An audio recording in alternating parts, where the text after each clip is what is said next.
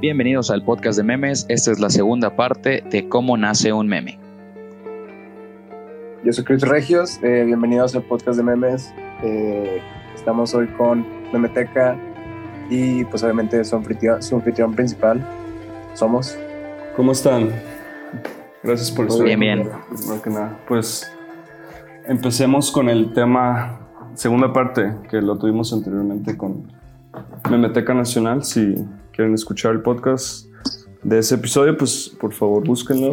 Y bueno, ¿cómo ven ustedes actualmente el proceso de hacer un meme comparado con previamente? Podemos empezar de ahí, o sea, me refiero a la evolución del meme creo que está siendo rápida actualmente, o así lo siento.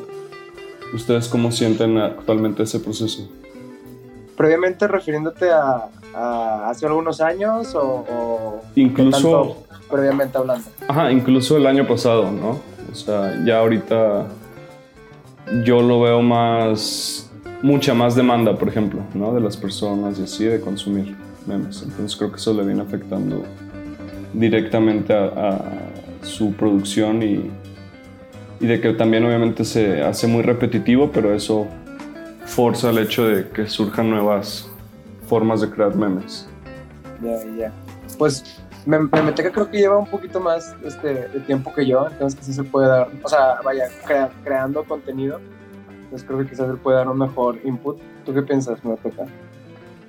Sí, este, yo creo que eh, como menciona Somos, este, es un proceso ya muy fugaz, ¿no? Al principio es una idea, pues tal cual, ¿no? Muy mm, estábamos buscando como ese contenido que se quede, pero creo que ya ahorita no se queda nada, ¿no? O sea, ya la, la vida de un meme, la vida útil tal cual es de un día, dos días a una semana. eh, pues sí, es, es un proceso un tanto rápido, ¿no? A veces nos quedamos eh, sin ideas y sale cualquier cosa, ¿no? Y, o bien tenemos que estar reciclando algún meme anterior por lo mismo, porque la demanda ya es un poco más fuerte, ¿no? Ya es mucho más rápido, por lo mismo de que ya las ideas son fugaces o bien son ideas que, que no tienen mucho, pues mucho fundamento, ¿no? Que son muy simples.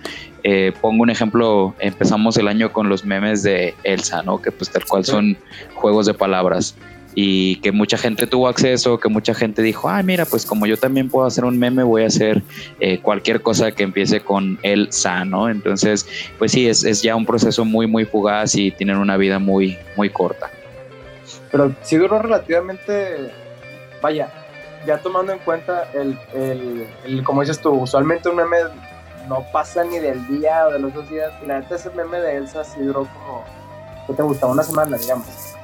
Y yo lo sentí muy largo. O sea, O el de Baby Yoda, ¿no? el de Google, el de Baby Yoda duró mucho y creo que te gusta todo diciembre, algo así. Sí, Sí. creo que Baby Yoda duró toda la temporada que, que duró de Mandalorian y creo que pues sigue, ¿no? O sea, hasta, la- hasta la fecha seguimos viendo mucho, mucho Baby Yoda y creo que el otro día comentaba con una amiga que es casi casi el violín millennial o generación Z, ¿no? De que ya Mm. básicamente Baby Yoda es, es el icono de, de estas dos generaciones. Bastante Pues- de acuerdo con eso. O sea, no, no, no sé si, si lo llevaría a ese extremo, pero eh, entonces, ¿tú consideras que es un tema de demanda? O sea, la, aceleración que se lleva en el proceso del meme gira alrededor de la demanda. O sea, la gente, este, no es, e- e- es, es más la demanda de que la gente está pidiendo memes a, una velocidad eh, más acelerada, valga la, la, la- la manera en que lo, lo, lo fraseo, pero más acelerada, o tiene que ver con, con que se consume el internet más acelerado. No sé si me explico. Creo que es, sí, sí te entiendo. Creo que es ambas. En lo personal, creo que es la demanda de la novedad, o sea, como que formatos nuevos, cosas así, y justo el, el internet, pues te da eso, ¿no? Como el acceso a la novedad. Y por ejemplo, en formatos nuevos, lo que yo he visto en lo personal, que hay formatos nuevos de memes que yo considero eh, como playlist de Spotify, por ejemplo. Eso ya se me hace como un nuevo formato de meme. Hacer como un playlist de Spotify, como por ejemplo, vez estaba viendo uno que es el playlist para escuchar mientras esperas tu turno en el IMSS o el playlist para cuando renuncias y cosas así, ¿no? Y eso ya en sí es un meme, ¿no? un nuevo formato. Sí, tal cual. La, generación de, nuevos formatos es, eh, vaya, la generación de nuevos formatos es, es igual de acelerada como el, proceso de la creación de un meme en específico. O sea, por ejemplo, es el meme de, de la fila de espera del IMSS, ese es uno, ¿sabes? Pero se, se, se, deriva del formato del playlist. Exacto. Se mueve más rápido el, el este, ya el, eh, un meme en específico que el formato, ¿no? El formato ya de ahí se derivan otras otras cosas. Sí, tal cual es lo que a mí me gusta llamar como un meme nivel 3, ¿no? O sea, porque a final de cuentas, eh, para entender ese meme tendrías que haber entendido previamente de dónde se deriva, ¿no? De lo de el meme que conocemos de que el IMSS tiene un pésimo servicio o el meme de que la gente hace sus playlists con cierta temática.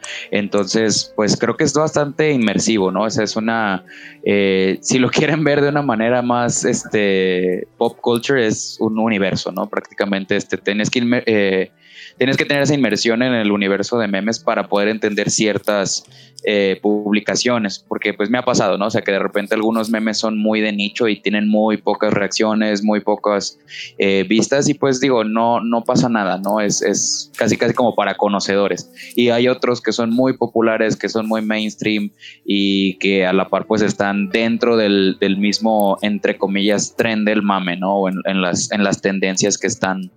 Eh, pues muy actuales, ¿no? Entonces, pues sí, creo que está padre, ¿no? Esa inmersión en el universo de memes. ¿Y cómo podrías, por ejemplo, romper con esas, o cómo podrían, le hago la pregunta a los dos, romper con esos nichos, ¿no? Y, lograr que sean, aunque obviamente yo considero que funcionan en ambos casos hacer memes de nicho, ¿no? Como algo tan específico que solo quizás puede conocer a alguien de México o incluso alguien de tu barrio, ¿no? Casi, casi. Pero, ¿cómo solucionarían ese problema de no caer en algo tan de nicho y ser más generales? Es que yo en lo personal creo que si, si sales de nicho, este, eh, si, te estás, eh, te estás exponiendo a algo tan general y tan digerible que, va a ser igual, ¿no? Quienes consuman ese contenido va a ser gente cuyo, este, mm, cuya persona es muy digerible. No sé si me explico. O sea, no hay mucha sustancia ahí. No es como cuando conoces a alguien que tiene alguna pasión por algo, digamos. No sé, algún amigo que tiene una pasión por el fútbol o por los deportes.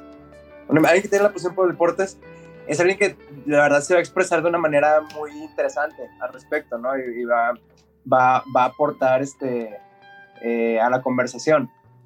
Pero si es alguien que en verdad no tiene alguna pasión por algo y es alguien que, pues la verdad las cosas medio X, o sea, no, no le van ni bien ni mal, no aportan nada a la conversación. Y siento que es lo mismo con los memes. O sea, si tienes memes que son muy genéricos y muy digeribles, no van a aportar nada a la conversación en ningún aspecto. Pero si tienes estos memes de nichos que son como para gente que le gusta algo en específico y que tiene cierto nivel de interés en algo, sí va a aportar a la conversación. O sea, no sé si se pueda romper con eso. Bueno, sí se puede, pero no sé si sea como este generar contenido de calidad, mm, ¿sabes? sí, claro, por tu misma target, ¿no? Quizás que puedes llegar a generar algo así de, de tu página, quizás. ¿Cómo lo ves tú, Memeteca? Yo, de hecho, estoy muy de acuerdo con Crips. Este, sí, de hecho, sí existe esa, esa posibilidad de romper el nicho. Creo que lo vimos con un ejemplo muy claro específicamente con Trips Densos, ¿no? Con todo el universo que hicieron de Perisur y con todas las historias de de Trump y el, la otra persona, ¿no? El que era su hijo. O sea, creo que si tú no conoces específicamente, por ejemplo, Perisur, o sea, alguien de provincia como nosotros, pues que yo soy de Guadalajara, eh, Crips es de Monterrey, entonces no conocemos Perisur tal cual, o a lo mejor no tenemos como esa, ese contexto, ¿no? Sin embargo, creo que eh, hubo mucho digamos que se hubo mucha insistencia con ese tema al punto de que ya era parte del, eh, por así decirlo, lore de Trips Densos, ¿no? O sea, era parte de la, de la historia, ¿no? De trips densos. Entonces creo que se puede romper el nicho, nada más que sí tienes que eh, darle un poquito más de, contexto, ¿no? Para que se genere esa, esa interacción o para que se genere ese, esa como subhistoria.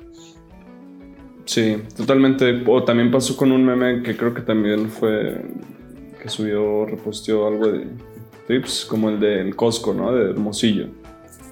Y era así como muy específico, como hablar de una tienda en cierta ciudad y también pasó así como, no sé por qué fue muy viral, pero sí terminas como quizás más bien entendiendo el, el contexto en general, no tanto lo objetivo creo de mencionar justo Perisur, ¿no? Por ejemplo, ¿no? como que no necesitas haber ido para haber entendido o para entender a lo que va el, digamos, chiste o la idea de, del meme. Pero yo quiero, yo quiero, saber qué piensan ustedes, o sea, cómo, cómo impacta ya en toda en todo el, el universo de, de, la memética, por así decirlo, el tener, el tener este, este, estos memes de nicho y tener estos memes más digeribles, no sé, si, si ya lo, lo transportas a otras plataformas, digamos, a Facebook o a, o este, sí, vamos a decir Facebook. En Facebook están los de nicho, que son los grupos, que estos que son, no sé qué posting, ¿no? Que es este, no sé, digamos, si te gusta eh, League of Legends o Game of Thrones. ¿no? A lo mejor hay un grupo que se llama eh, Game of Thrones Posting en Facebook. Y esa es, un, esa es una página donde se genera mucho contenido de nicho. Y, pero sin embargo, te vas a lo mejor a, a, la página de Facebook de Nine Y bueno, ahí son memes muchísimo más genéricos y digeribles. Y a lo mejor de vez en cuando también tienen uno que otro de Game of Thrones, porque pues al final de cuentas es parte de la cultura popular, ¿no? Pero ¿cómo, o sea, ¿cómo creen que, que, que impacta el tener estos dos este, universos de la memética uno dentro del otro? El meme genérico, bueno, no genérico, pero digerible y el meme de nicho. Yo en lo personal creo que es son necesarios que ambos, ambos vivan juntos, ¿no? O sea, tener tanto el de nicho, que es que sabes por estadísticas o porque de cierta forma lees a las personas que te consumen, entender sus intereses, ¿no? Y que quizás están ahí porque comparten intereses con los que tú produces o publicas o reposteas, lo que sea. Y al hacer memes generales, puedes abarcar más personas. Entonces, puede ser visto quizás como una estrategia simplemente. Y pues como funciona también con la música pop, por ejemplo, que habla de algo tan general y universal como el amor, el desamor y cosas así, que puede también abarcar a un grupo más grande de personas, pero luego esas mismas canciones mencionan algo tan específico como, no sé, marcas, eh, situaciones, lugares que quizás no necesitas haber ido para entender también esa, esa misma emoción. Sí, totalmente. Creo que, pasa mucho y, un ejemplo de la música que mencionas, digo, algo mainstream, pero sí, por ejemplo, eh, creo que es lo que hizo Calle 13, ¿no? O sea, intenta pegar con una música genérica, muy reggaetón, muy pop, como para llegarle a la masa y ya después de que tiene ese éxito en radio, tiene ese éxito en, en medios masivos, pues ya es cuando empieza a meter como sus canciones de protesta, empieza con toda esa parte de de pues política, etcétera. Entonces creo que sí es, es necesario, digo, en, ya regresando un poco a los memes. Eh, por ejemplo, digo, sí, en, mi caso muy personal, sí trato de seguir mucho las tendencias. Eh, probablemente se han dado cuenta que a lo mejor sí de repente eh, subo alguno que otro meme genérico, cosas así, y de repente juego un poco pues ya con la política, juego un poquito más con la, pues no sé, cultura pop, pero no tan de no tan mainstream. Eh, creo que hace eh, recientemente subí un, meme de, Parasite, de la película. Eh, ese lo estábamos haciendo entre mi novia y yo y, la verdad es que siento que es uno de los mejores memes que hemos subido a la página, sobre todo por el contexto político, el contexto de que es una película no muy popular, que a final de cuentas pues sí tiene su cierto nicho de personas, ¿no? Pero ahí era como jugar un poquito con el mainstream, que es la política, y con el, y con el cine pues de que no es tan popular, que no es tan comercial. Y por ejemplo, al hacer ese tipo de crossovers, digamos, entre lo popular y tus propios quizás puntos de vista políticos, eh, ¿consideras exactamente eso? O sea, tu, tu posición política o tu interés, o realmente te interesa a ti personalmente, Memeteca, eh, hablar de algo tan general sin, sin cierta ética, digamos? O si consideras eso al momento de hacer, por ejemplo, este meme que mencionas. No, sí, en realidad, o sea, sí, sí considero la ética. Eh, la verdad es que mi posición política, pues, no es muy clara. La verdad es que no, no la he tratado de, dejar tan en claro en la página o en el contenido que subimos. Pero, este, a final de cuentas es lo que está eh, en, tendencia, ¿no? A final de cuentas, ahorita tenemos una saturación muy, muy fuerte del presidente, ¿no? O sea, en su momento fue fue Peña Nieto, que cuando era presidente, en su momento fueron otros presidentes, y creo yo que es jugar un poquito con la sátira política, ¿no? O sea, como en su tiempo eran los moneros o en su tiempo eran los cartones, cosas así, pero ahora en, una, en un formato diferente, en una forma diferente. O sea, la, gente siempre va a tener sus opiniones y puede que hay gente que se moleste, puede que hay gente que le dé risa, que empatice con, con el contenido, pero creo yo que es, es más jugar con la sátira de lo, de lo actual. Ok, sí, totalmente de acuerdo, como un malabares, ¿no? Quizás con ideas que están ahí girando en el, digamos, espectro social actual, como ves, pues quieras o no hablar del presidente, o sea, que te caiga bien o no, pero hay veces que quizás solo de hablar con eso muchas personas te podrían tachar de fifi, ¿no? Por ejemplo, solo por mencionarlo de una manera satírica, ¿no? Como lo ha hecho siempre y mencionas tú los cartones o las personas que hacen caricaturas para periódicos o revistas políticas, que sí queda muy clara la postura política. Eh, ¿Tú cómo lo ves, por ejemplo, eso mismo, el criterio al hacer un meme, en este caso político, Crips? ¿Cómo lo ves esa parte? O sea... ¿Tu criterio cuál es ahí? ¿O, realmente...? O sea, Yo, yo, yo, en lo personal... Eh, sí, sí, sí lo utilizo como un, medio de, de expresión. Eh, sin embargo, trato de no llevarlo a ese extremo. De, bueno, no, es, no, no, no quiero que la, la, página, o al menos mi página personal, este, gira alrededor de, de contenido político. Obviamente no, no va a ser el caso. Pero porque siento que como ya, ya estamos tan politizados, me gusta mantenerlo a, un mínimo, porque siento que sí impacta. Yo en lo personal, por ejemplo, mi Twitter está tupido de, de política mexicana y me cansa. O sea, sí es desgastante para mí como persona abrir Twitter y es como, otra vez este güey hizo X cosa o aquel diputado dijo no sé qué y bla, bla. Entonces, consumir eso repercute en el contenido que, creo. Entonces trato de evitar eso porque estoy seguro que hay gente que es igual que yo, que se mete a Twitter y está viendo a, este, no sé, digo, X situación política que pasó, y luego se mete a Instagram y también está, y es como, güey, ya, o sea, ya, ya no quiero saber si AMLO se puso unos panes en la cabeza, ya no quiero saber si, este, X cosa, ¿no?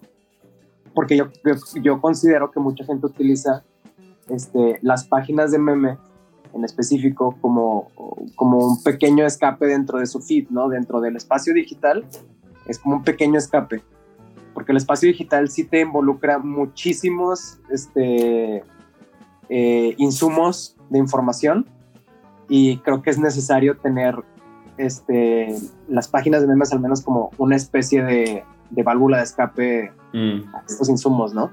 Claro. Sí, una válvula de escape. Pero, por ejemplo, hablando históricamente, digamos, ¿no? En términos generales de un meme.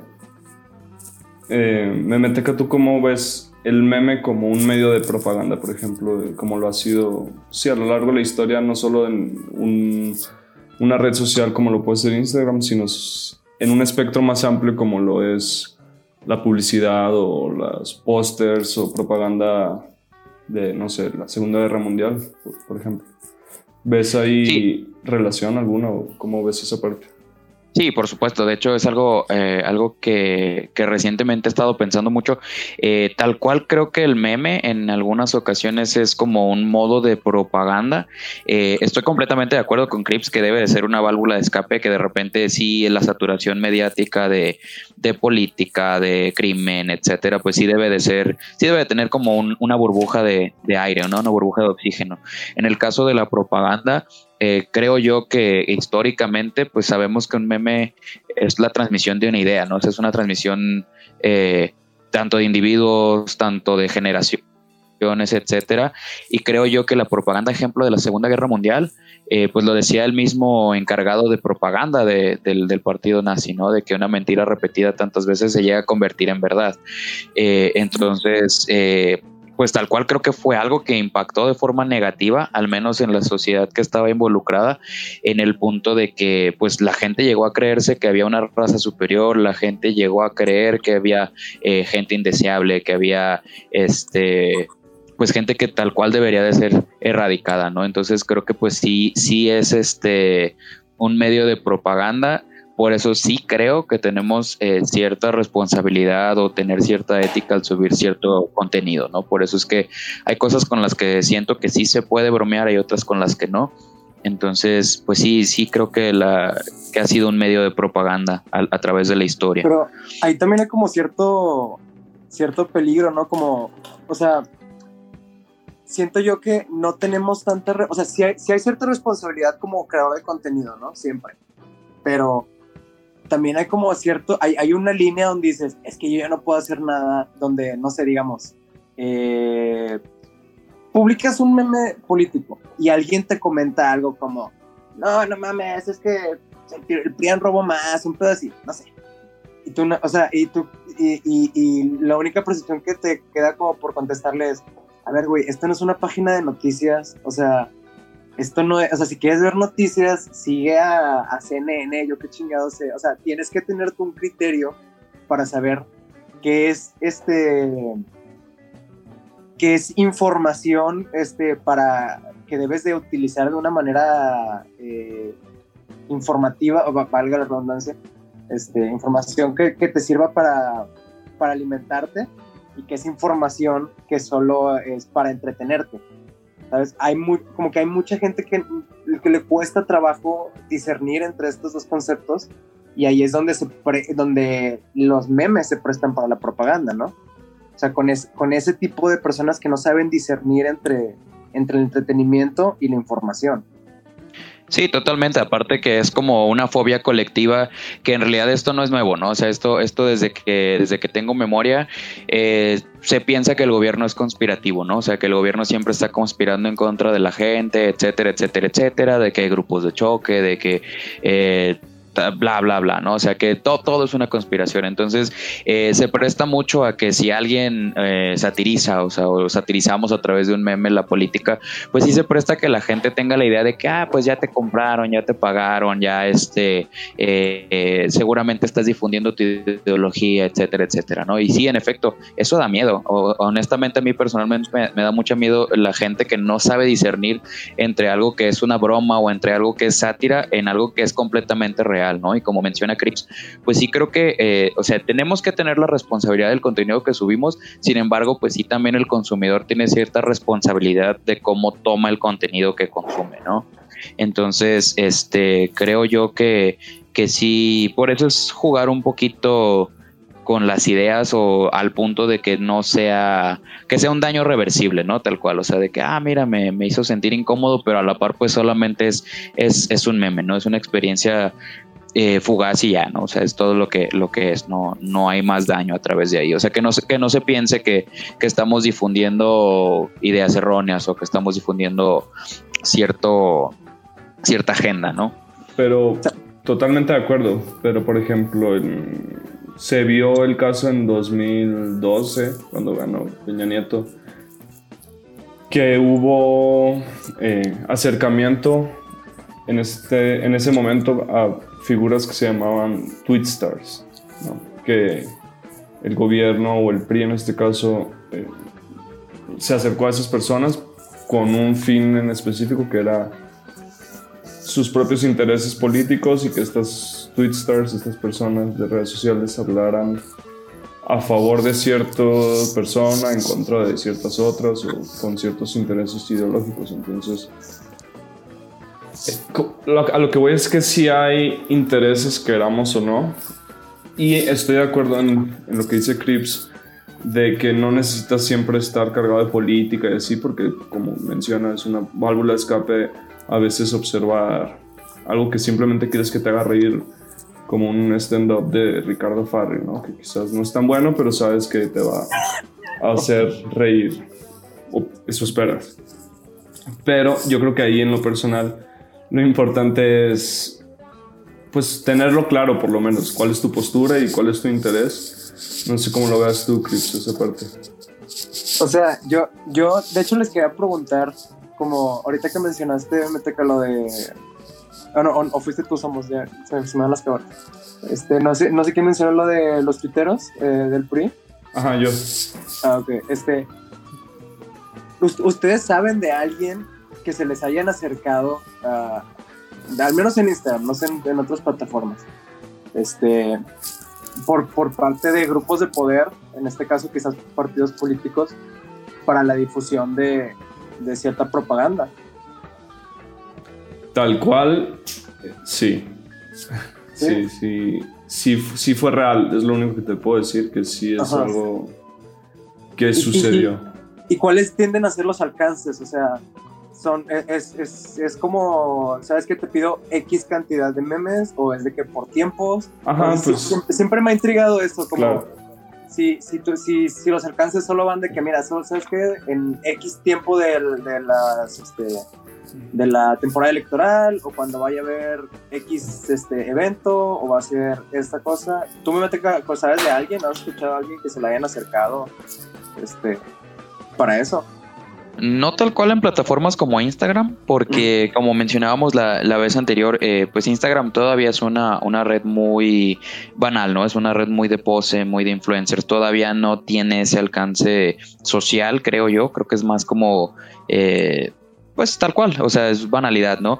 Pero para Twitter sí, sí sabía. Eh, en ese tiempo, cuando, cuando eran las elecciones, de hecho fueron las elecciones intermedias, me parece, o cuando iba a ser del Estado de México, eh, sí me tocó no saber de casos de, gente que se acercaban y tal cual les decían oye eh, vamos a hacer tal hashtag lo tenemos que hacer trending este tienes que estar tuiteando lo que sea y tal cual y estando en Twitter o sea estando en un día a día Twitter que era antes mi red principal eh, no como memeteca sino como otro user pero sí este sí se notaba bastante no o sea quienes ya estaban o el grupo de gente que ya estaba eh, pues dentro de esa, de, esa propaganda política para justamente pues para, para favorecer el PRI, ¿no? Eh, pero también se empezaron a notar pues eh, grupos que favorecían a Morena, etcétera. O sea, ya era una, una guerra de, de hashtags pagados es muy, muy notorio y, y, sí se nota las horas a las que, las que los tratan de hacer. O sea, normalmente en Twitter las mejores horas para publicar son por la mañana, por la tarde, cuando es como la hora de la comida y la hora de la salida de la gente, ¿no? Que es básicamente cuando la gente está completamente prestando su atención a redes sociales, pues no están trabajando o están en el transporte público, etcétera, ¿no? Entonces, eh, tengo entendido que sí existen esos grupos, sí les ofrecen bastante dinero, este, y creo que ya hubo incluso hasta un documental, ¿no? Creo que lo mencionaron en algún otro episodio de este podcast, me parece en uno de los, hace como dos o tres episodios lo mencionaron, sobre que sí había ese tipo de, de granjas de bots o granjas de memes, entonces, pues creo que sí, sí existe esa parte. ¿Les ha tocado o sea, yo, yo, pensando en los, porque, o sea, mencionan eh, Twitter como una plataforma de mucho uso eh, eh, mediático político. Este, y sí, se, se, se, lee, se entiende porque se transmiten conceptos más abstractos que los conceptos visuales que se, se, transmiten en Instagram, por ejemplo. pero, o sea, se me van las cabezas, no sé a dónde iba con eso. Este, Chingado. no, no pasa nada. O sea, sí, sí, existe como tal, como mencionaba anteriormente y como mencionó también Meneteca, que es pues de una u otra forma una forma actual de propaganda política y hay personas que están conscientes de, del impacto que puede tener en este caso, como tú dices, palabras a diferencia de imágenes o imágenes a diferencia de palabras, que sí está comprobado que, por ejemplo, leer un libro, eh, la otra vez te pasé unos documentos, ¿no? A ti, Crips, que, que en ese, por ejemplo, documento menciona que entre más abstracto sea el mensaje, o sea, menos cantidad de palabras tiene cierta repercusión, pero por ejemplo, leer un libro completo de filosofía o leer incluso, no sé, la Biblia, que tiene miles de palabras, tiene otro efecto en, en la mente, ¿no? Sobre, sobre tal cual tu forma de pensar. Entonces, sí, no es lo mismo consumir un meme con quizás 10 palabras ¿Y cómo te afecta esa, digamos, propaganda o cómo te afecta consumir un tweet de 120 caracteres o X cantidad de palabras? Entonces yo creo que por eso sí, sí Twitter es muy importante en, cuanto a difusión de ideas como tal, ¿no? Se, ha visto, se ha visto con el régimen actual, ¿no? O sea, siento yo que eh, sí se siente una diferencia en el espacio digital en Twitter con el régimen actual, o sea, en, en temas de bots, por ejemplo, a como era en los regímenes anteriores. No estoy diciendo que los regímenes anteriores no hubieran tenido quizás granjas de bots o, o whatever, quizás sí las tenían. Sin embargo, ahorita es mucho más tangible a mi percepción, este, especialmente en Twitter, que si alguien tuitea algo este, en contra del régimen, no, no, no inmediatamente este, te van a saltar eh, bots o lo que sea. Pero sí gradualmente se va infestando de gente que, este, eh, de, oposición al contenido que tú generas, en este caso eh, gente que está a favor del régimen actual, este, y empieza a, atacar, ¿no? Al final de cuentas, que se terminan tumbando cuentas o terminan este, cerrando y se termina, se termina este, desafortunadamente traspasando al plano real hasta amenazas y demás. En Instagram no se presta eso, se me hace raro.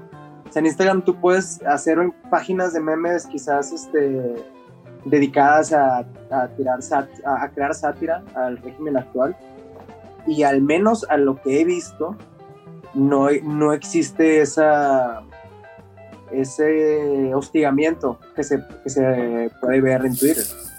No sé si ustedes perciben lo mismo, en Twitter o ya son ideas mías? No, sí, totalmente, estoy de acuerdo. Estoy completamente de acuerdo. Y sí, lo, he notado. La verdad es que, eh, y tal cual, bueno, el contenido ni siquiera se consume de la misma manera en, en, las plataformas, ¿no? O sea, es muy distinto en Insta como en, en Twitter. Eh, cuando en Instagram una imagen chistosa o un meme o incluso un, meme de sátira, o sea, tienen bastante engagement en cuanto a likes, en cuanto a comentarios, pues no es lo mismo en Twitter, ¿no? Porque a final de cuentas, en, en Twitter la, la gente está enfocada en algo, ¿no? O sea, está enfocada en dar su opinión. Es casi que sí una, una sala de chat gigante y sí se ha dado un, este, un linchamiento político a gente que esté en contra del régimen actual. Sí se ha dado. Un ejemplo claro, digo, mucha gente a mucha gente no le agrada, a mucha gente le agrada. O sea, un ejemplo es Chumel Torres, ¿no? Chumel Torres da una, una opinión en su programa, da una opinión en, en, sus videos y a las dos horas ya estás viendo un hashtag, ¿no? En contra. O algunas otras cuentas que pues se nota obviamente su inclinación política también, ¿no? Ya, ya de repente estamos viendo los hashtags en tendencias. Sin embargo, creo que es una burbuja Twitter es una burbuja porque, pues seamos honestos, no mucha gente utiliza Twitter a pesar de que se vea mucho movimiento y siento yo que es más carnada para los medios masivos, específicamente las noticias, ¿no? O sea que dicen, ay, se hizo tendencia tal hashtag a favor del presidente o en contra del presidente y la gente en redes sociales estaba protestando, etcétera, etcétera. Entonces, creo que es más carnada para los medios y, ya en cuanto los medios pican el anzuelo, creo que ahí es donde ya ganaron, ¿no? La gente que está generando esa, esa propaganda en la red social. Y sí, en efecto, pues Instagram no es una red que se preste para eso, porque las tendencias ni siquiera son claras. O sea, tú metes, tú te metes a buscar cualquier cosa y en realidad las tendencias te van a salir personalizadas por el algoritmo, ni siquiera te van a salir este, tendencias actuales de generales, ¿no? Sino más enfocadas a tu actividad. Entonces, por eso creo que no se presta para eso. Sí, hay una diferencia, como mencionas, de el uso que se le da mediáticamente a una red u otra, porque, por ejemplo, Eh, Twitter, como mencionas, es carnada de la forma en la que dicen hoy el presidente o hoy Trump tuiteó X cosa. Y eso es lo relevante realmente, como los quotes o las frases o el tweet que X persona dio más allá de, de lo que sucedió y por eso es yo creo su relevancia, pero de ahí en fuera, además de los trending topics que también son importantes, de ahí en fuera yo veo a Twitter sí una forma de meme más masivo, pero de una forma de difusión de ideas igual masivas eh, dentro de la misma burbuja que mencionas. Y, eh, Twitter, por ejemplo, que Instagram, por ejemplo, es algo más de nicho o más de grupos pequeños que incluso, por ejemplo, Facebook es aún más pequeño en sus grupos personales o privados que tiene. Entonces yo creo que Instagram está, digamos, en medio de esas dos, como Twitter, el, el mensaje más global, Instagram como más personal y quizás de cierta forma todavía privado y a la vez público, y los grupos de Facebook, otro grupo ya hay muy, muy, muy de nicho, como lo que mencionó antes, Crips, de, no sé, el grupo de cheat posting de Game of Thrones o de League of Legends. Que ahora todos sabemos que Facebook, bueno, no es ningún secreto, Facebook ha tenido un impacto ridículo, casi este, este, vaya, casi no, te lo puedes imaginar en, en, la política, ¿no? O sea, en la memética y, en, y en, la difusión de, de, información respecto a temas políticos y ha influido de una manera increíble en las elecciones de los últimos como 10 años. Tanto en cualquier país. Obviamente los más importantes fueron en Estados Unidos y pues, en, nuestro caso obviamente en México. Pero se podía leer una, una este, difusión de contenido eh, y de desinformación muy fuerte en Facebook. Tú te metías y era una tupidera de eh, no sé, el Bronco tiene cinco, cinco yeguas y solo declaró una. Y es de que, güey, o sea, que tiene que ver esto, pero ahí estaba y estaba todo el contenido y se, se terminaba para todos los, los este, candidatos, ¿no? O sea, hay muchísima desinformación en Facebook. No sé qué piensan al respecto en, en Facebook como plataforma para, esto, para la propaganda política. Pues es que de acuerdo a lo que tú dices, lo que tiene Facebook yo considero es sí un algoritmo aún más avanzado y específico y entrenado en base a lo que tú dices y haces y cómo interactúas. Interactúas mucho o poco, de todas maneras está entrenado el algoritmo a tu información como que no pones en Instagram porque en Instagram a pesar de que subes fotos y así, entrenas al algoritmo creo de una forma muy diferente y en Facebook pues sí es más la información que le das como palabras, tu fecha, lugares, bla, bla, bla, que no le hacen Instagram. Entonces, por eso sí yo creo que se hacen más específicas toda esa información que te da. A mí, en lo personal, me da mucha basura. Intento editarlo mucho porque siempre que me meto a Facebook TV o algo así, me pasa mucho de flor amargo y cosas del blog del narco. No sé por qué. Necesito reentrenar a mi algoritmo. Pero políticamente sí, por ejemplo, acabo de ver que eh, Mark Zuckerberg cada año sacaba eh, como un reto o libros que iba a leer cada año y así. Y este año sacó sus intereses para, no solo para este año, sino para esta década.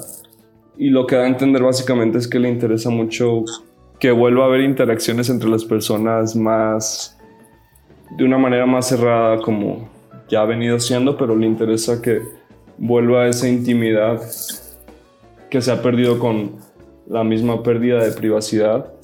Y por lo que leí fue que está diciendo básicamente que, que va a seguir lo que ya sucedió, por ejemplo, con Cambridge Analytica y todo esto de, de las elecciones de Trump. Entonces como que un poco se estaba lavando las manos. Está interesante ese post que hizo, igual les invito a leerlo si no lo han leído porque sí como que menciona sus predicciones para la década y por ejemplo dice que viene muy fuerte la forma de interactuar con otro gran meme que va a pasar esta década que es la forma en la que interactuamos con la realidad virtual y lo virtual. Él le apuesta al parecer mucho a eso. Entonces, Sí, totalmente. ¿tú cómo ves eso, Memeteca? Facebook como espacio. Sí.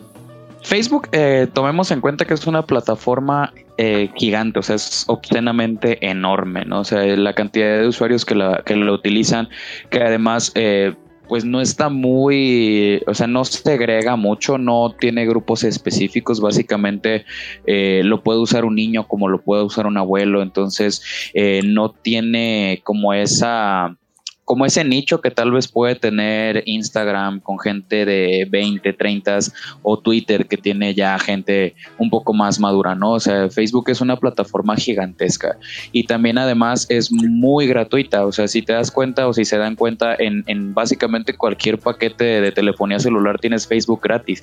Entonces, creo que por eso es la, la plataforma de elección de, pues de la gente que, mueve agendas o que mueve publicidad eh, para pues todo esto, ¿no? O sea, tanto Facebook como también YouTube, que no lo hemos mencionado, eh, que pues son plataformas gigantescas y con acceso a todo mundo y gratuitas, entonces creo que esa es la clave, ¿no? Para que sea la, el arma de elección, ¿no? Para, estas, para estos grupos o para estos intereses.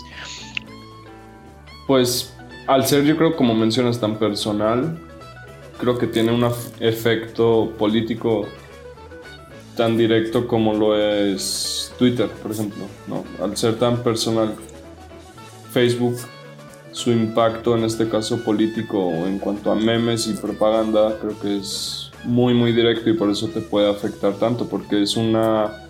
En inglés, no sé cuál sería la traducción en español, ahí lo siento, pero la, en inglés es el echo chamber, ¿no? La, cámara de eco donde sí. solo estás consumiendo lo que tú en este caso entrenaste al algoritmo y en Facebook pasa eso. O sea, a mí nomás me aparecen cosas y eso no me gusta porque creo que ahorita estamos en ese estado del internet donde solo te aparecen cosas en base a tus gustos, preferencias y lo que le diste de consumir.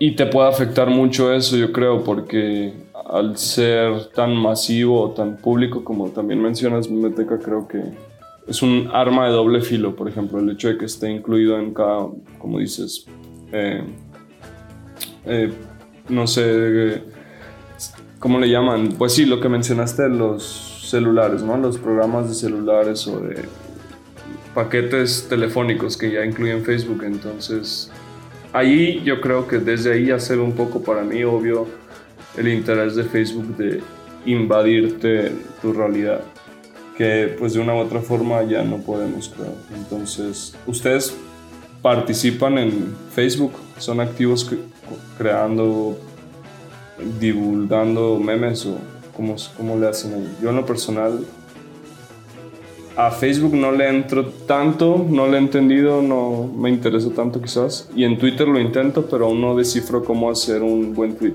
O aún no me no encuentro mi voz en Twitter, digamos. Ustedes cómo están en esas redes.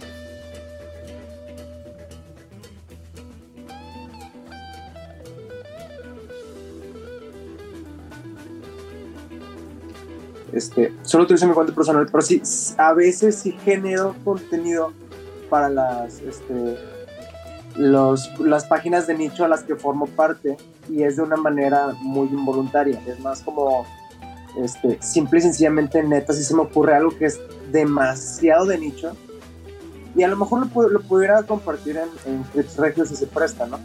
Pero si es algo de que muy, muy, muy, muy de nicho, de algún gusto muy personal, este, y es algo muy eh, natural que es como se me ocurre el contenido, es, el meme o, o, el post o lo que sea, y lo publico. Sol, solo tengo actividad en, en ese alcance en Facebook.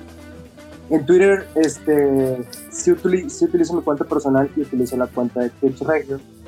Pero la cuenta de Clips Regios, que es algo que, que, sí le tengo que reconocer a muchas páginas, este, el, el, querer utilizar el meme como contenido en Twitter es muy complejo. O sea, a mí en lo personal me hace más de complejo cómo encontrar o crear un contenido que tenga la suficiente difusión o alcance y que, ten, y que sea de, de, un valor, vaya, que aporte, entre comillas, este, a la conversación a diferencia de Instagram. En Instagram no sé por qué es más, lo encuentro más fácil de, recrear y de digerir. Pero obviamente mi cuenta personal, y que era lo que, lo que te había platicado en el, en el podcast pasado, es que, por ejemplo, en mi cuenta personal yo sí hago, yo a mí sí me gusta escribir mucho, este, y escribo muchos tweets y que algunos sí se han hecho, este, han tenido su, su relativo grado de, de viralidad local, ¿no? Que es como, ay, mil retweets, una cosa así, ¿no? Este, y hay muchos que a lo mejor no llegan y lo que te platicaba, este, somos el, el, el, podcast pasado, que si, se me hizo una idea, un concepto muy bueno en, en, este, en una manera textual, veo cómo replicarlo en una manera visual y ya lo convierto en un meme. Y muchísimos memes de, de clips regios han salido así. Memeteca a mí me, a mí me sorprende porque tu Twitter sí lo, sí lo mantienes, bueno, yo recuerdo que antes lo mantenías bastante activo, no, no lo he checado en un buen rato. Este, ¿Cómo le haces para hacer eso? Bueno, eh, yo en realidad eh, creo que coincido mucho en, la utilización de redes con, Somos porque pues en realidad eh, sí tienes razón, ¿no? O sea, es muy complejo, es muy difícil mantener el mismo alcance o el mismo engagement en Twitter porque es, creo que ya está muy definido el cómo funcionan los memes, ¿no? En, Twitter. Eh, ahí básicamente integras el meme en el tweet. Es muy difícil, por ejemplo, subir las mismas imágenes en Instagram y en Twitter. De hecho, lo he intentado cuando en Instagram tengo una interacción de 1500, 2000 personas. En Twitter, pues, cuando mucho tengo dos, ¿no? Cuatro likes. Entonces, es complicado. Eh, últimamente ya lo he descuidado un poco. Sinceramente, ya lo utilizo como un un basurero de ideas, o sea, en realidad se me ocurre algo y lo, lo tuiteo y ya si pega bueno, si no, ni modo, creo que es más como un, eh, pues es como un pensadero, ¿no? Sí, sí, es, es, más casi eh, para mí eso, el, el Twitter. Eh, Facebook definitivamente es muy, o sea, para mí probablemente ya estoy muy viejo para Facebook, pero no, simple y sencillamente no le, no le entiendo, ¿no? A cómo funciona el, el, la viralidad, al menos en Facebook. Eh, estaba platicando hace poco con otro, otro memero de Insta que, pues él tiene mucho éxito en Facebook, pero nada en Instagram y estamos al revés, ¿no? Él me dice, ah, mira, voy a compartir tus memes y vas a ver, van a pegar y todo eso, ¿no? Entonces, eh, sinceramente yo Facebook no lo tengo muy olvidado, tanto mi cuenta personal como la cuenta de, de la memeteca. Eh, de vez en cuando sí le damos ahí un poco de empuje, pero pues sigue sin, sigue sin generar mucho mucho engagement. Entonces por eso sigo utilizando muchísimo más Instagram. Y por ejemplo YouTube como medio, yo hace poco estaba teniendo ideas sobre YouTube, del impacto que tiene, pues ya yo creo que YouTube viene siendo de una forma u otra el, donde convergen muchas de estas líneas, digamos, de expresión o de propaganda mediática como es el meme digital en redes sociales. Y YouTube, pues quieras o no, realmente yo creo que es el más, más importante, ¿no? Y quizás el más ignorado por personas que están interesadas en generar contenido viral de una manera consciente, como puede ser, pues no sé, las mismas campañas políticas y así, pero YouTube está muy fuerte porque yo, esa es mi opinión personal, YouTube está muy fuerte porque ahí empezó todo el meme como lo conocemos, tanto humorístico como de propaganda. Y luego lo que veo que es que pasó, ah, pensando así en el meme en general, es que el estado actual en el que estamos fue primero YouTube y luego Twitter. Lo que sucedió con Twitter fue que Twitter nos dio esto de, no sé si se acuerdan estas personas que decían, que son nosotros que decían como, ay, es que en Twitter puedes seguir a famosos o famosos puedes seguirlos, ¿no? Y ese fue como el... Ahí se abrió la puerta a poder consumir y al mismo tiempo intentar replicar la vida de los famosos y ahora lo conocemos con los selfies, influencers y así.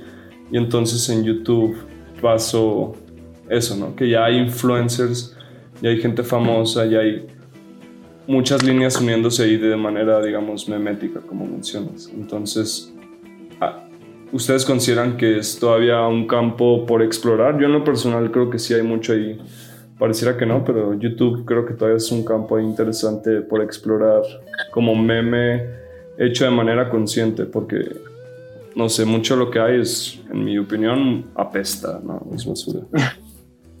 Pues mucho del meme que está digerible en YouTube, a mi percepción, a lo mejor lo que me arroja el algoritmo, son eh, las... Vaya, hay como dos vertientes quizás, que son las, los insumos de otras plataformas. Y es, por ejemplo, está el caso de este PewDiePie, que tiene los... Bueno, no sé si ven ustedes PewDiePie o lo han visto, pero tiene, tiene una serie que se llama Meme Review, ¿no? O lo hay. Y eh, lo que hace él es que eh, califica memes. O sea, él, él, pone en Reddit un. Creo que tiene. Creo que sí es un Reddit. Sí. Tiene creo que un thread y ahí este, la gente eh, va publicando memes, bla, bla, y él simplemente los va. Este, los comenta, ¿no? En un video. Los va comentando. Esa es, esa es una, una vertiente que es básicamente que al final de cuentas no sé si sea el meme per se representándose en YouTube y, y, si, y si no es más como una réplica o una este o, o eso, un comentario, ¿no? O, y, y la, la, otra vertiente que, que, yo logro identificar así a, a, plena vista son las compilaciones, ¿no? Que igual, no sé si las han visto, si es mi algoritmo nada más, que es este, son compilaciones de, puede ser de Vines, puede ser de TikToks, puede ser de videos de Instagram, puede ser de videos de Twitter, este, Obviamente siempre son videos, ¿no? Nunca son compilaciones de, de, imágenes estáticas, siempre son, este, siempre son compilaciones de videos. No sé si ustedes perciban alguna otra este, representación del meme en estas plataformas creo que, o sea, lo, lo, que más alcanzo a percibir son esos, ¿no? Las compilaciones y los comentarios. Sí, yo también. De hecho, es justo lo que, lo que me aparece también en mi, en mi algoritmo de YouTube, pues es tal cual compilaciones y PewDiePie, porque pues básicamente PewDiePie lo tengo viendo desde que empezó. Entonces, este sí, es, es eso, es, es, es análisis y compilaciones, que es lo que hablábamos la otra vez cuando, cuando estuve aquí en el podcast del freelooting, ¿no? De que es básicamente gente compilando contenido de otras personas y nada más este lo suben a sus páginas, este aprovechan el tiempo que YouTube les está generando cierta ganancia hasta que de repente pues ya los les dan el, el strike por copyright y listo, ¿no? Pues ya lograron su cometido que fue sacar aunque sea seguidores, ¿no? Ya, ya en, un caso muy mínimo. Pero sí, es básicamente lo que veo en YouTube. ¿Tú qué, qué, qué betas ves por explorar ahí en YouTube somos? La idea de la, la persona como tal, su opinión, por ejemplo, no sé cómo funciona el algoritmo de YouTube, pero sí es lo que he entendido es que es muy claro cómo funciona y sus intereses, porque dependiendo que subas y que no, te da dinero o no, o te hace masivo como le pasó a fenómenos recientes como eh, esta señora que hace comida o esta mujer de, creo que es Perú, que nos expone a su intimidad, o ¿cómo se llama? De mi rancho tu cocina y la otra se me ah. olvidó su nombre. Entonces, lo que he notado es que YouTube tiene sus propios intereses muy, muy marcados en cuanto a qué te muestra eh, y, te lo como casi restriega día a día. A mí me ha pasado así como digo, me está pasando mucho que me ofrece este video, entonces pues, eventualmente lo termino viendo y se hacen virales, pero no entiendo del otro lado también qué pasa, porque por ejemplo, qué tanto puedes explotar un meme como es de mi rancho, tu cocina, que sí está interesante quizás ver uno, dos, diez, incluso quince videos pero después ahora no sé qué va a hacer la señora este año para reinventarse, por ejemplo, o esta mujer de Perú, que se me olvidó su nombre, pero se volvió muy famosa al final del año pasado cuando era como una... Debe tener, estar en sus 20 y, y es como muy sarcástica diciendo como, pues yo vivo aquí en la montaña y tengo llamas y así, pero habla de su vida como si fuera una influencer, digamos, indígena.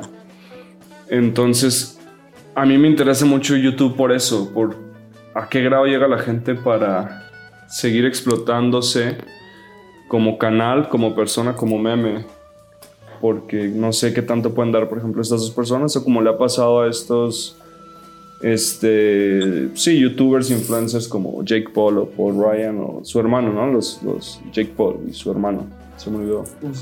Que ahorita ya están en un punto en el que, por lo que les pasó, como memes, como personas, a lo que voy es eso, que terminan encarnando el meme dentro de sí mismos y se hace una explotación muy diferente que no pasa en Instagram o en Twitter donde hay esa barrera donde no te exhibes tanto y no tienes que exhibirte tanto de una forma u otra. En YouTube, por ejemplo, estas personas, Jake Paul y así, ya están boxeando porque ya por X o Y ya están en un punto de sus vidas en las que pues esa es su carrera y ya tienen de cierta forma que autoexplotarse a esa forma. O sí, hay como muchos fenómenos muy raros pasando en, en YouTube, muy interesantes, pero pues sí, es para mí otro mundo, otra tierra por explorar aún. No sé. Me, me, recuerda un poco, no sé si a ustedes les, les recuerda un poco o sea, como ver el, la evolución del, como dices en este caso de los, de los hermanos este, de Jake Paul y Logan Paul. Exacto. Este, como la, la evolución de la, de la, persona pública, este, como, como hay cierto paralelismo con la persona pública que nosotros veíamos en la televisión, por ejemplo, que era que, eh, no sé, habían, había gente cuyo valor para, para la televisión, no se me viene nadie ahorita a la mente en este momento, pero alguien cuyo valor para la televisión se empieza a devaluar este, como, como producto, y tiene que buscar maneras de reinventarse. Y si esa persona, o, o tan sea la persona este, misma o la gente que le influye, no logra tener esa, ese, esa reinvención, eh, tiende a caer en lo ridículo, ¿no? Como lo, lo absurdo.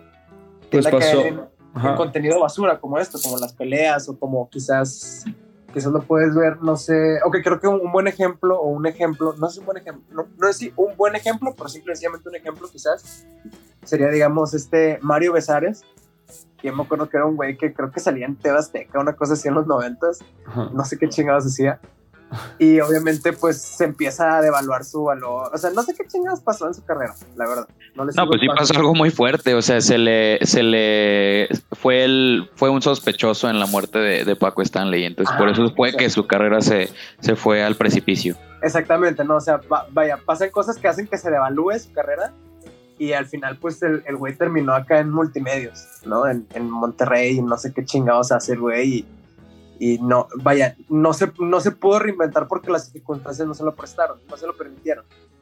Y siento que es un caso similar en YouTube. O sea, por ejemplo, este güey, el caso de los Paul, de Logan Paul, pues no mames, el güey subió a YouTube a alguien muerto, o sea, subió el video de un, de un cadáver.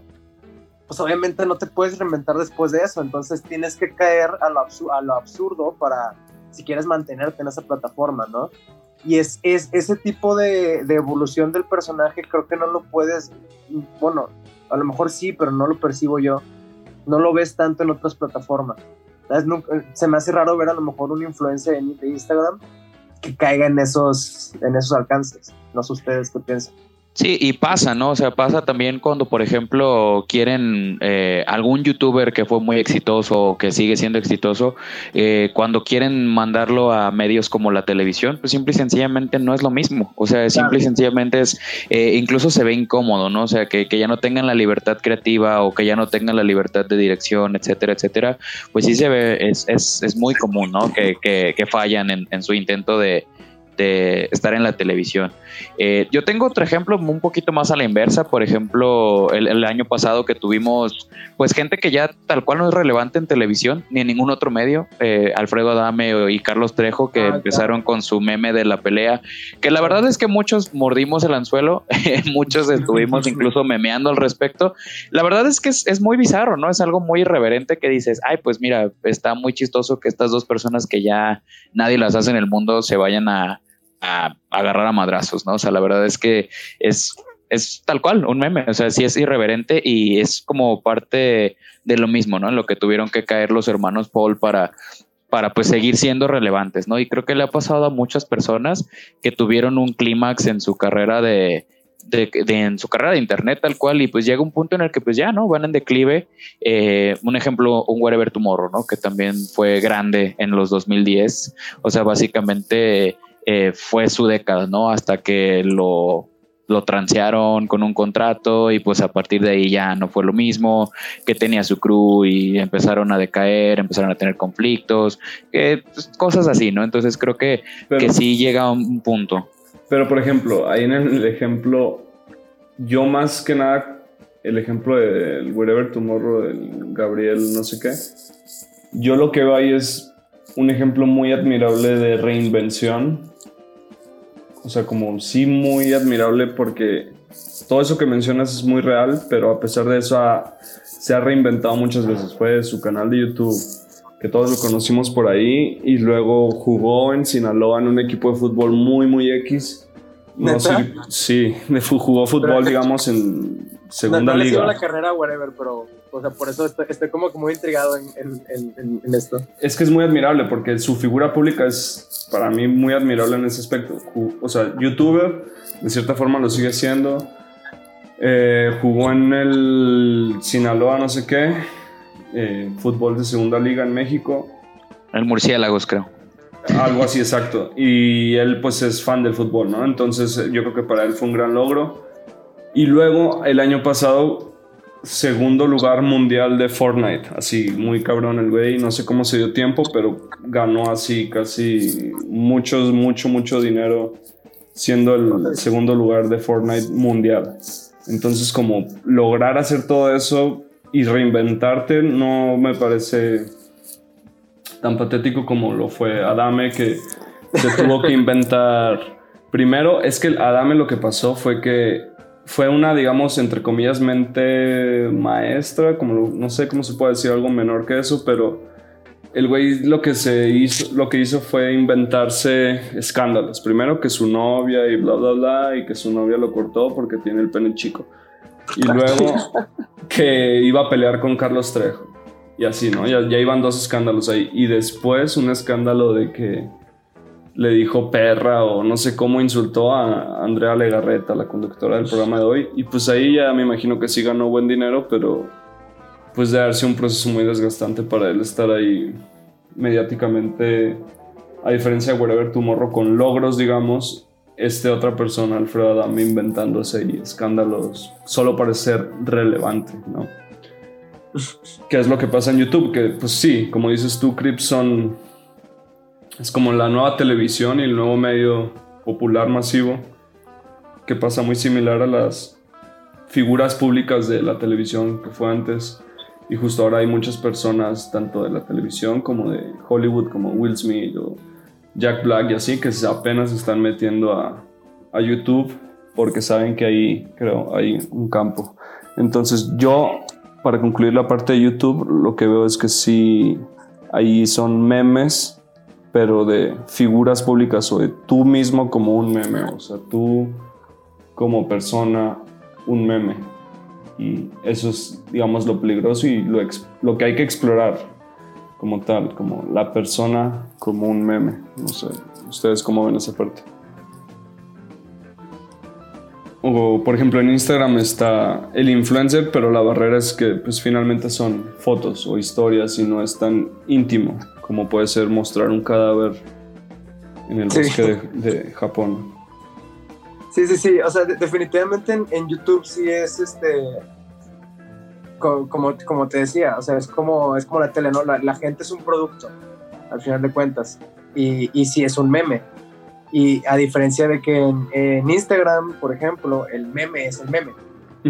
O sea, quizás quizás la, la, persona pueda hacer un producto, pero no necesariamente se, no, o sea, no, es mutuamente exclusivo que sea un meme esa persona, ¿sabes? O sea, no, no por ser un, no porque esa persona sea un producto tiene que ser un meme. En YouTube sí. En YouTube para que esa persona sea un producto rentable al menos, este, sí tiene que ser un meme. Y hasta fetichismo, ¿no? Hay fetichismo, creo, en cuanto al morbo que implica te, implica la intimidad que puedes invadir de ciertas personas. Es lo que he visto en YouTube. que lo interesante en YouTube actual es invadir cierta privacidad o intimidad de las personas, por ejemplo. Los tres ejemplos, los dos que mencionaba antes de, de Mi Rancho Tu Cocina, que es una mujer rural o de un rancho, como ella dice, de México, que te invita a la intimidad de su cocina y se ve que prepara muy rico, pero pues no deja de ser una cocina rural, a diferencia de la que la mayoría de las personas tenemos. Y luego está otra mujer que, qué pena, pero se me olvidó su nombre, de Perú, que es indígena y nos invita a su intimidad en la montaña de Perú, donde tiene vacas y llamas y así. Y luego no, señora de Perú porque nunca la he escuchado. Te lo paso ahorita, se me olvidó. Pero estuvo Sí, yo tampoco la había escuchado. Y luego hay muchos que a mí también me ofrece mucho el algoritmo de gente que hay una gran tendencia, por lo que he visto, eh, de su intimidad, por ejemplo, en barrios. Por ejemplo, muchos youtubers que están naciendo de Tepito. Así como hay gente de Tepito que está haciendo videos de YouTube porque pues se dio cuenta de su valor quizás como producto que tú dices, Crips. Entonces, ese sería yo creo el meme, lo, que tienes que ofrecer como meme, como persona en YouTube, como que te, cuál es tu intimidad o qué, hay que dar ahí. Si es, yo creo, un campo de estudio muy, muy intenso. Y, por ejemplo, en Twitter, pues el meme sí son las ideas, ¿no? Lo que está pasando en tu cabeza y lo que puedes ofrecer por ahí. Sí, tal cual. Y eso es creo justamente el, punto principal, ¿no? O sea, que, es gente que se atreve a mostrar su intimidad, que se atreve a mostrarse entre comillas como es, porque también digo, lleva mucha producción, ¿no? Y que tal cual atacan esa parte de la aspiración, ¿no? De, de, la gente, de, ah, mira, pues su vida está padrísima, me gustaría hacerlo también, eh, pero a la par es este sin el riesgo, ¿no? De hacerlo tú. Por ejemplo, youtubers que van a Chernobyl, youtubers que van a, lugares como Tepito, como mencionas, o esta señora de, del rancho, ¿no? Que, que también, o sea, es algo que a lo mejor para la gente de ciudad es muy desconocido y, le ven la curiosidad o el morbo de, ay, mira, qué, qué padre, ¿no? Que la señora cocina cosas en su rancho, cosas muy orgánicas, etcétera, etcétera, ¿no? Entonces, creo que es eso, es, es como la combinación del morbo con la intimidad de la gente que está dispuesta a compartir y junto con la, la seguridad, ¿no? De que puedes verlo desde tu celular, desde tu casa y, nutres o, o, satisfaces esa curiosidad que tienes, ¿no? Por eso mismo videos tan así tan random en su tiempo como de en un tipo que licuaba cosas, ¿no? Que licuaba iPhones o que licuaba cosas irrompibles o los que aplastan cosas o cosas en alta definición en, en, muy baja velocidad, ¿no? Slow motion, todo eso. Entonces creo que es satisfacción de la curiosidad y de que la gente se está atreviendo a hacer cosas que no mucha gente puede hacer, ¿no? Entonces creo que por eso es que también tienen ese éxito. Y retomando un poquito el caso de, de Wherever Tomorrow de Gabriel, la verdad es que yo también lo admiro, o sea, sinceramente yo lo sigo desde también desde que empezó así de viejo soy, entonces eh, tal cual este sí he seguido su carrera, ¿no? O sea, desde que empezó en su en su cuarto, con su librero, con sus amigos, etcétera, hasta ahora, ¿no? Que ya pues tal cual mi novia y yo de repente vemos sus videos con su pareja y pues son cosas que sí se ha logrado reinventar, ha logrado adaptarse a las modas y a los tiempos, sí tuvo tiempos difíciles, pero pues a la par, o sea, creo que es un ejemplo de alguien que se reinventa para ser relevante y sin necesidad de tanto drama, ¿no? Porque también hay otros casos de gente que fue muy relevante en su tiempo, incluso en la misma generación de, de youtubers, que a la fecha pues siguen haciendo drama, ¿no? Que es básicamente el meme más fuerte en YouTube, que es el YouTube drama, ¿no? O sea, el tener rencillas entre youtubers, rencillas entre eh, influencers, etcétera, etcétera. Entonces, eh, creo que es un ejemplo muy positivo el caso de, Gabriel Montiel. Que ahora, sí, sí es, sí tenemos que destacar el hecho de YouTube que, que ha sido un, una cuna de muchos este, tipos de contenidos, ¿no? O sea, YouTube fue donde básicamente se creó el videoblog, por así decirlo YouTube fue, es la cuna donde se inventan, por así decirlo, los influencers, porque el conocer a alguien específicamente por su presencia en Internet, creo yo que nace en YouTube, por su presencia en Internet como creador de contenido, nace en YouTube, creo yo. Porque eso no lo veías en Facebook, por ejemplo. Y eso no lo veías quizás en, en Twitter, ¿no? O sea, era, en Twitter ya fue después poco después donde fue como que, ay, bueno, la gente se hizo twittera, ¿no? Era como que ah, ya eres relevante por tus tweets. Pero en YouTube, desde un inicio, es donde, aunque ah, desde un principio, la persona como producto ya este, se, se vuelve viral, por así decirlo, a través de la plataforma. YouTube sí es la cuna de muchos tipos de contenidos, como este güey, el que hacía la, la, licuadora, o sea, imagínate poner eso en, en, en tela abierta, no sé, eso no hubiera funcionado, pero en YouTube sí funciona. Y que lo han intentado. lo han intentado, por ejemplo, en el caso de, de, los programas como el de Me Caigo de Risa o programas con Facundo, que yo no sé por qué insisten que es el icono de los jóvenes cuando él pues, ya tiene 40, casi 50 años, ¿no? Pero este sí, este lo han intentado. Creo que creo que tienes tocas un punto muy fuerte. Este sí no es un contenido que pueda funcionar con todos y por eso es que siento que a pesar de lo masivo que es, YouTube sigue siendo muy de nicho, ¿no? Entonces, creo que sí, sí tocas un punto muy importante, Crips. ¿Tú qué piensas, Somos? Este, mira, ya vi primero cómo se llama la, la youtuber esta. Nancy Rizol se llama. Por ahí si la quieren seguir. está interesante. Ajá. Eh, pues sí, pienso que YouTube nos ha dado mucho de ese lado. YouTube corrió para que otras redes sociales pudieran caminar, como Instagram. Pero eh, sí, yo, a, mí me interesa mucho explorar por el lado de YouTube. Pues ya abrí un canal nomás subiendo los podcasts, pero me interesa de otra forma que espero eventualmente explorar. Eh, pero sí, es un asunto muy fuerte que está, por ejemplo, ahorita ya el asunto con Lele Pons y y su influencia como a diferencia de su influencia con su público, que al parecer su público, igual que los hermanos Paul, era, es muy hacia niños. O sea, su demografía, al parecer las personas que lo consumen es muy de niños, igual que igual PewDiePie, pero la diferencia es que cómo usas también ese medio. Tu responsabilidad, ¿no? Volviendo a eso porque hay un video muy interesante de Nerd City, se llama el canal. Es casi un documental porque dura 50 minutos, pero 100% recomendable. Que estudia el caso de Lele Pons y de, aún ella sabiendo y así, de su demografía. El Lele Pons, pues sí, quieras o no, es un personaje muy sexual, sexualizado. Y como la controversia entra ahí de también los niños consumiendo YouTube, porque YouTube también es un rabbit hole ahí muy intenso y peligroso para los niños. Y lo que me gusta y me parece interesante de PewDiePie, que por lo menos a mí me parece que él está consciente de cómo puede influir al ser el youtuber o quizás persona en redes sociales más importante. Lo que dice, me parece que él está consciente y por lo tanto hace contenido que por lo menos no sea tan malo, entre comillas, o no sé. Y hace, por ejemplo, el otro estaba viendo que hizo reseñas de libros de filosofía o lo que él lee o cosas así. Entonces, como que él entiende, yo creo, ese lado la responsabilidad de una manera muy distinta a otras personas. Entonces, pues sí, es un medio de comunicación muy, muy intenso.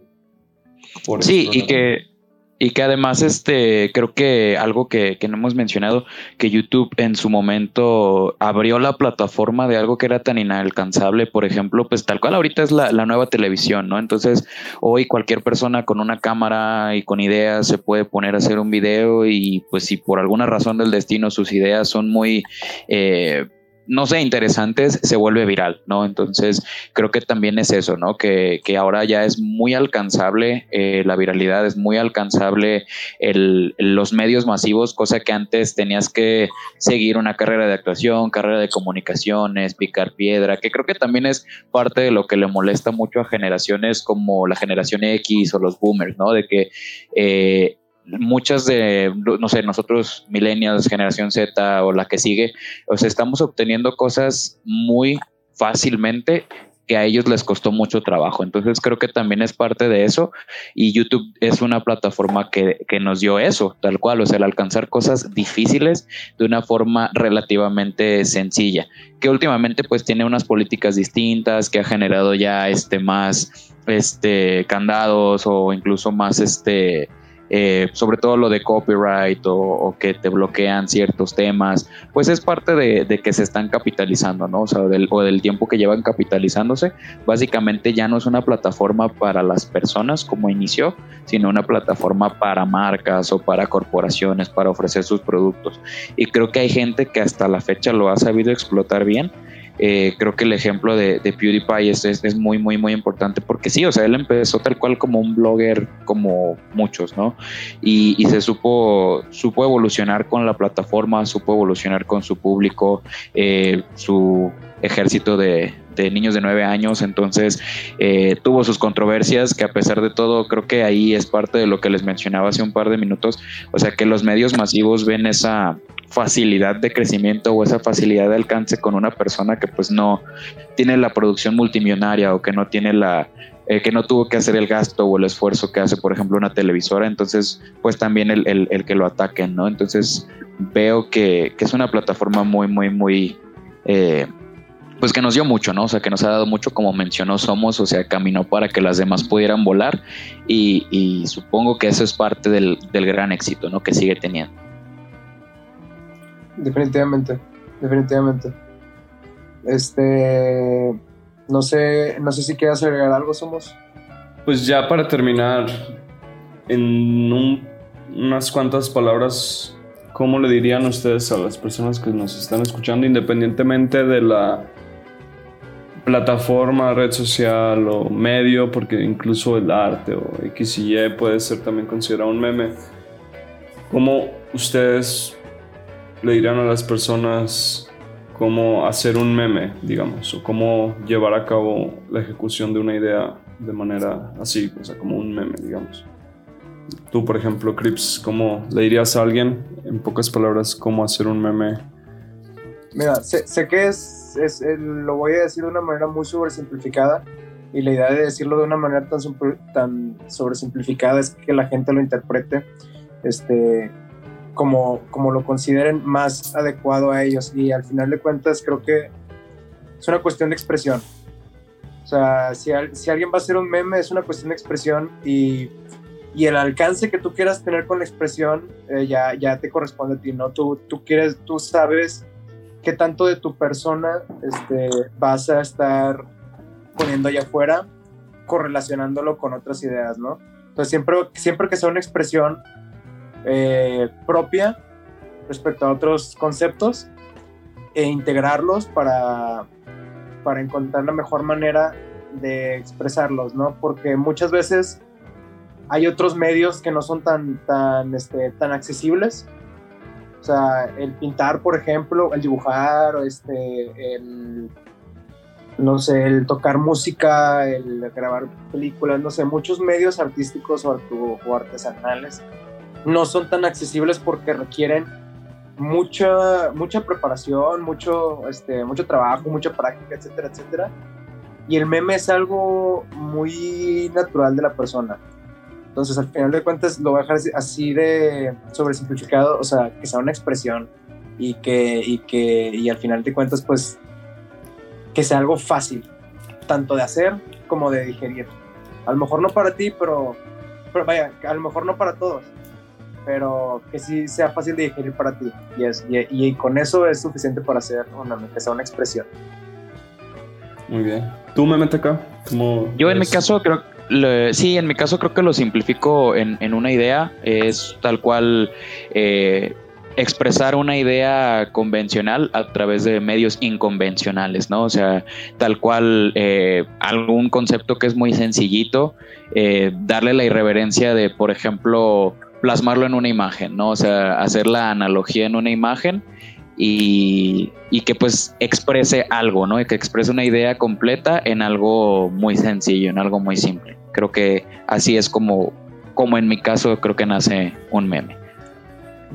Yo en lo personal estoy muy de acuerdo con ustedes. Yo lo diría como la expresión de dos o más ideas dentro de una sola eh, y que al mismo tiempo esta idea que nos estás dando o la persona que lo está expresando, esta idea que unió a partir de otras que había antes, de esta idea que estás dando, sintetizando, sea una nueva forma de ver algo que quizás no habías visto desde cierta perspectiva. Entonces, sí, la síntesis de un análisis previo, diría yo.